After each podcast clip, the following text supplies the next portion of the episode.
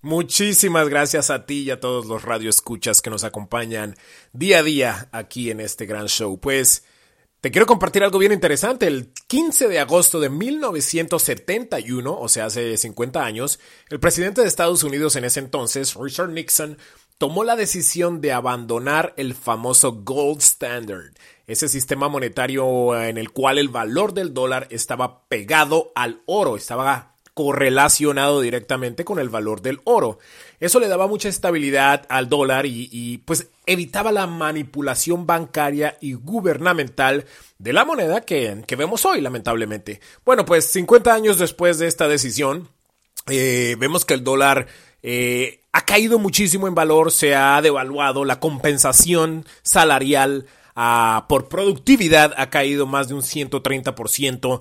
Es obvio que el rico se ha vuelto más rico porque pudieron manipular a intereses bancarios, inversiones y también muchos de estos son parte del gobierno y esto les ha dado mucho poder ah, económico y, ha crecido la desigualdad en este país, ¿no? Algo bastante triste donde eh, los millonarios hacen billones y billones de dólares mientras que nosotros los trabajadores, pues bueno, ahí más o menos vamos sacando el día, pero es, bastante complicada la, la situación financiera en este país.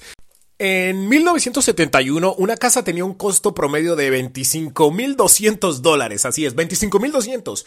Un carro costaba por ahí más o menos 3.500 y el galón de gasolina costaba 40 centavos. Obviamente sabemos cuánto cuesta el día de hoy, se ha devaluado mucho la moneda y es obvio que la decisión de Nixon en 1971 afectó más a la clase trabajadora que a las personas con dinero.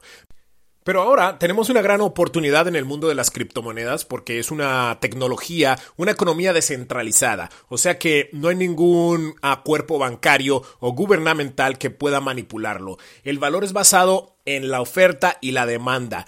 Y aunque sí hay mucha volatilidad en esta moneda, creo que es una gran oportunidad para ver cómo este tipo de criptomonedas pueden interactuar con el dólar, otras monedas fiats como el peso o el euro y, ver cómo nosotros nos podemos apoyar de esta nueva tecnología para poder mejorar nuestra economía. Yo no les estoy dando ningún consejo financiero, pero sí la verdad les aconsejo que se mantengan informados porque esta tecnología y estas monedas están aquí para quedarse y van a causar una revolución muy muy importante y todos tenemos que saber qué es lo que está sucediendo. Y esto es lo que hacemos aquí en este segmento informativo. Yo soy Yaro Celis. Pueden aprender más en aprendeconyaro.com, aprendeconyaro.com y me pueden enviar un mensaje de texto al 323 977 9276. 323 977 9276. Gracias. Hasta la próxima.